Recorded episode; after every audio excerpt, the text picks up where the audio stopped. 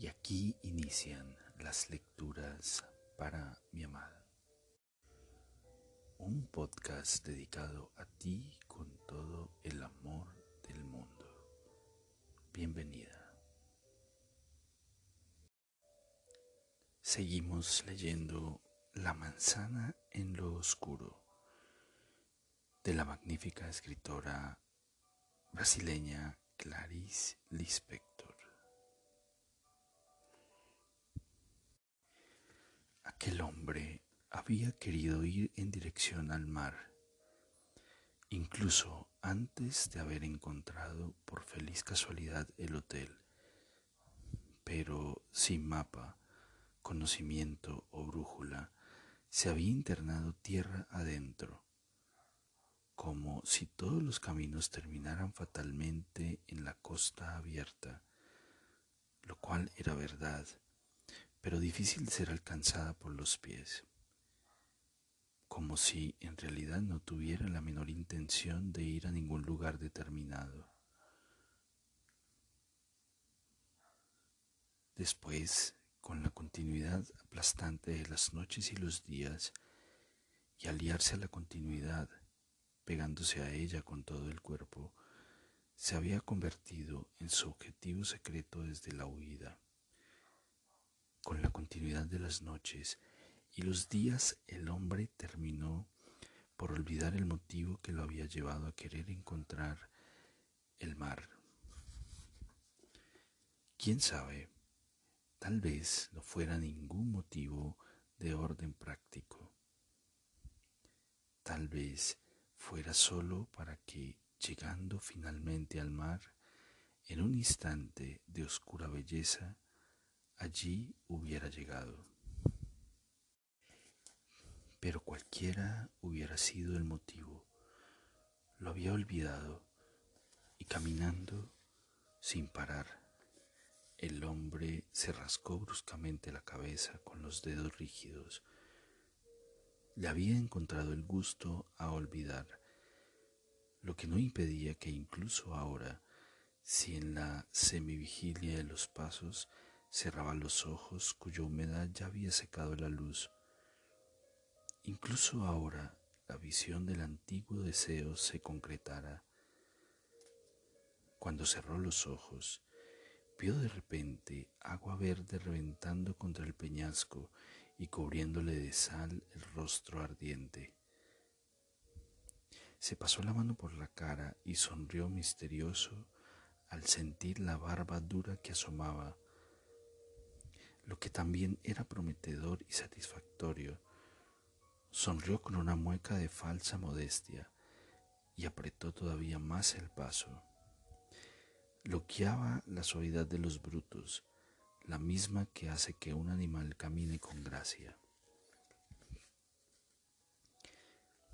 Pero a veces, a aquel cuerpo que los pasos habían tornado mecánico y leve, un mar desierto ya no le decía nada, y buscando en sí mismo, solo Dios sabe para qué, el contacto con un deseo más intenso, pudo ver el mar lleno de la extrema altura de los mástiles y del estertor de las gaviotas, gaviotas cuyas entrañas gritaban su aliento de sal, el alborozado mar de los que parten, la marea que impele hacia adelante. Te amo, le dijo su mirada a una piedra, porque el súbito mar de gritos había perturbado profundamente sus, sus entrañas y así había mirado la piedra. Un kilómetro más allá, sin embargo, el hombre ya había olvidado esa forma de mar cuyo esfuerzo de invención lo había dejado verdaderamente exhausto. Y tropezando, apresurado con los pedruscos, extendió en una gran invocación los brazos hacia el deseo de un mar nocturno, cuyo rumor desarrollaría por fin la espesura que existe en el silencio.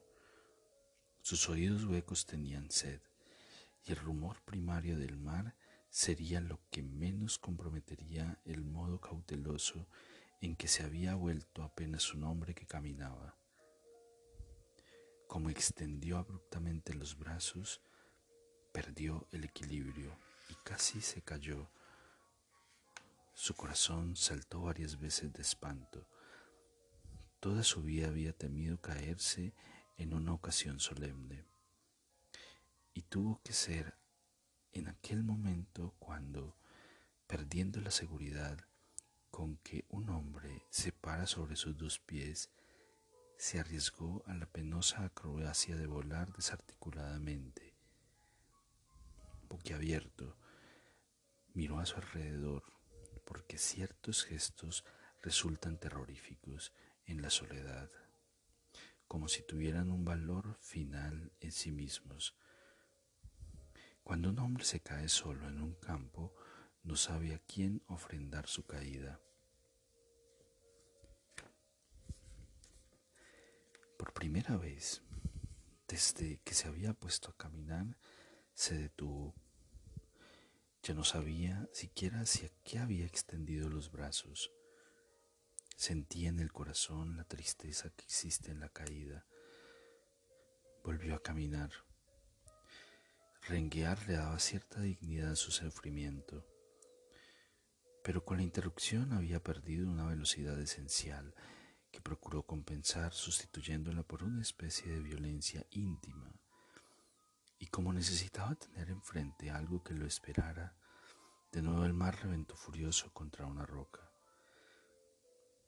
Llegar un día al mar era, sin embargo, algo de lo cual él solo aprovechaba la parte de sueño. No pensaba ni un instante en actuar para que la feliz visión se hiciera realidad, ni aunque supiera qué pasos lo llevarían al mar, los daría, y poco a poco fue descartando con sabiduría instintiva todo lo que podía mantenerlo obstaculizado por el futuro, porque el futuro es hacha de doble filo, y el futuro moldea el presente. Con el correr de los días también otras ideas habían quedado gradualmente atrás, como si a medida que el tiempo que pasaba sin definir el peligro lo volviera mayor, el hombre fuera despojándose del lastre y sobre todo de lo que todavía pudiera mantenerlo preso del mundo anterior. Hasta que ahora, sin ningún deseo, cada vez más liviano, como si también el hambre y la sed fueran un desprendimiento voluntario del que poco a poco comenzaba a envanecerse, hasta que ahora avanzaba enorme en el campo, mirando a su alrededor con una independencia que se le subió a la cabeza como un placer grosero y comenzó a aturdirlo de felicidad. Hoy debe ser domingo. Llegó incluso a pensar con cierta gloria, y el domingo sería la gran coronación de su abnegación. Hoy debe ser domingo, pensó con repentina altivez, como si lo hubieran ofendido en el honor. Era su primer pensamiento claro desde que había dejado el hotel.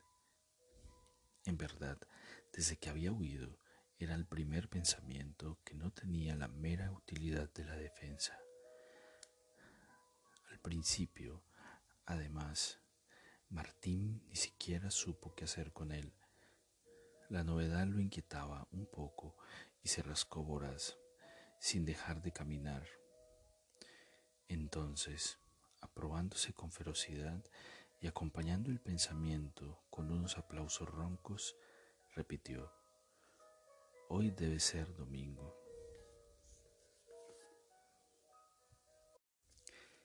Aparentemente debía ser más una constatación indirecta de sí mismo que del día de la semana, porque sin parar de caminar un segundo, completó su radiante y seca mirada a lo que acababa de llamar domingo, con una torpe exploración de los bolsillos.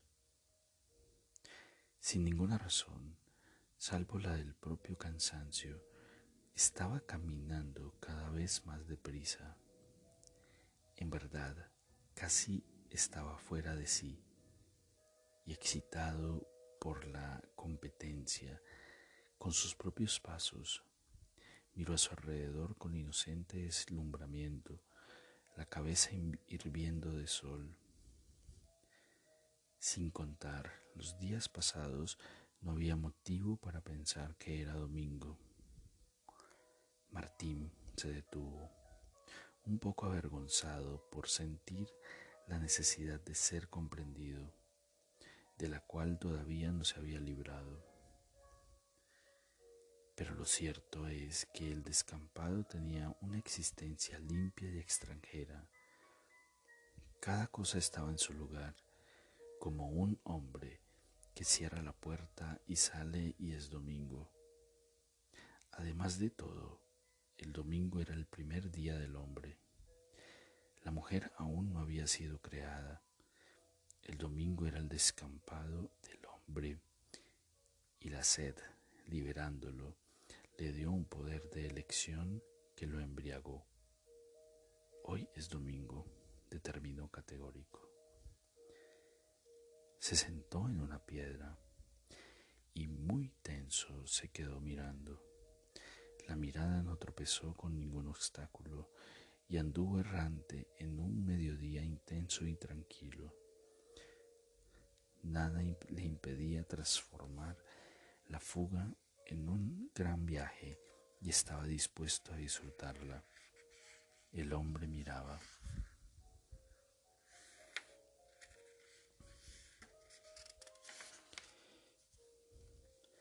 Pero hay algo en la extensión del campo que hace que un hombre solo se sienta solo.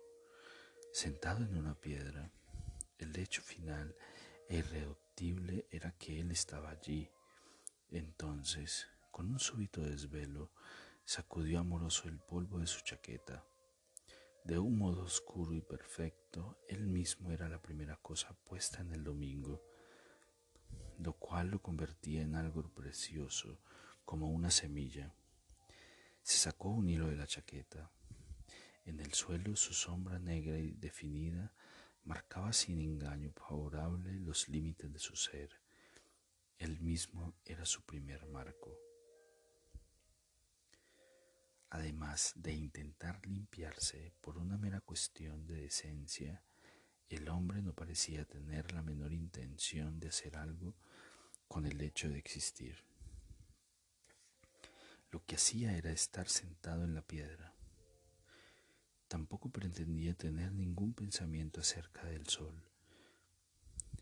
Era eso mismo lo que le daba libertad. Su cuerpo gruñó de placer. El terno de lana le daba picazón con el calor. La libertad ilimitada lo dejaba vacío. Cada gesto suyo repercutía como aplausos en la distancia. Cuando se rascó, ese gesto fue directo hacia Dios. La cosa más desapasionadamente individual sucedía cuando alguien tenía libertad. Al comienzo, uno es un hombre estúpido en la soledad más grande. Después, un hombre que recibió una bofetada en plena cara y sin embargo sonríe beatífico porque al mismo tiempo la bofetada le regaló una cara que no imaginaba. Después, de a poco, uno empieza, sonso, a sentirse a gusto y tomarse las primeras confianzas impúdicas con la libertad. Uno no vuela solo porque no quiere, y cuando se sienta en una piedra es porque en vez de volar se sentó. Y después, después, como ahora, lo que Martín experimentaba sentado era una orgía muda en la que existía el virginal deseo de envilecer todo lo que es susceptible de ser envilecido. Y todo era susceptible de ser envilecido. Y ese envilecimiento era una forma de amar. Estar contento era una forma de amar.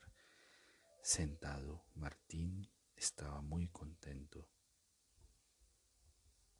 ¿Y después?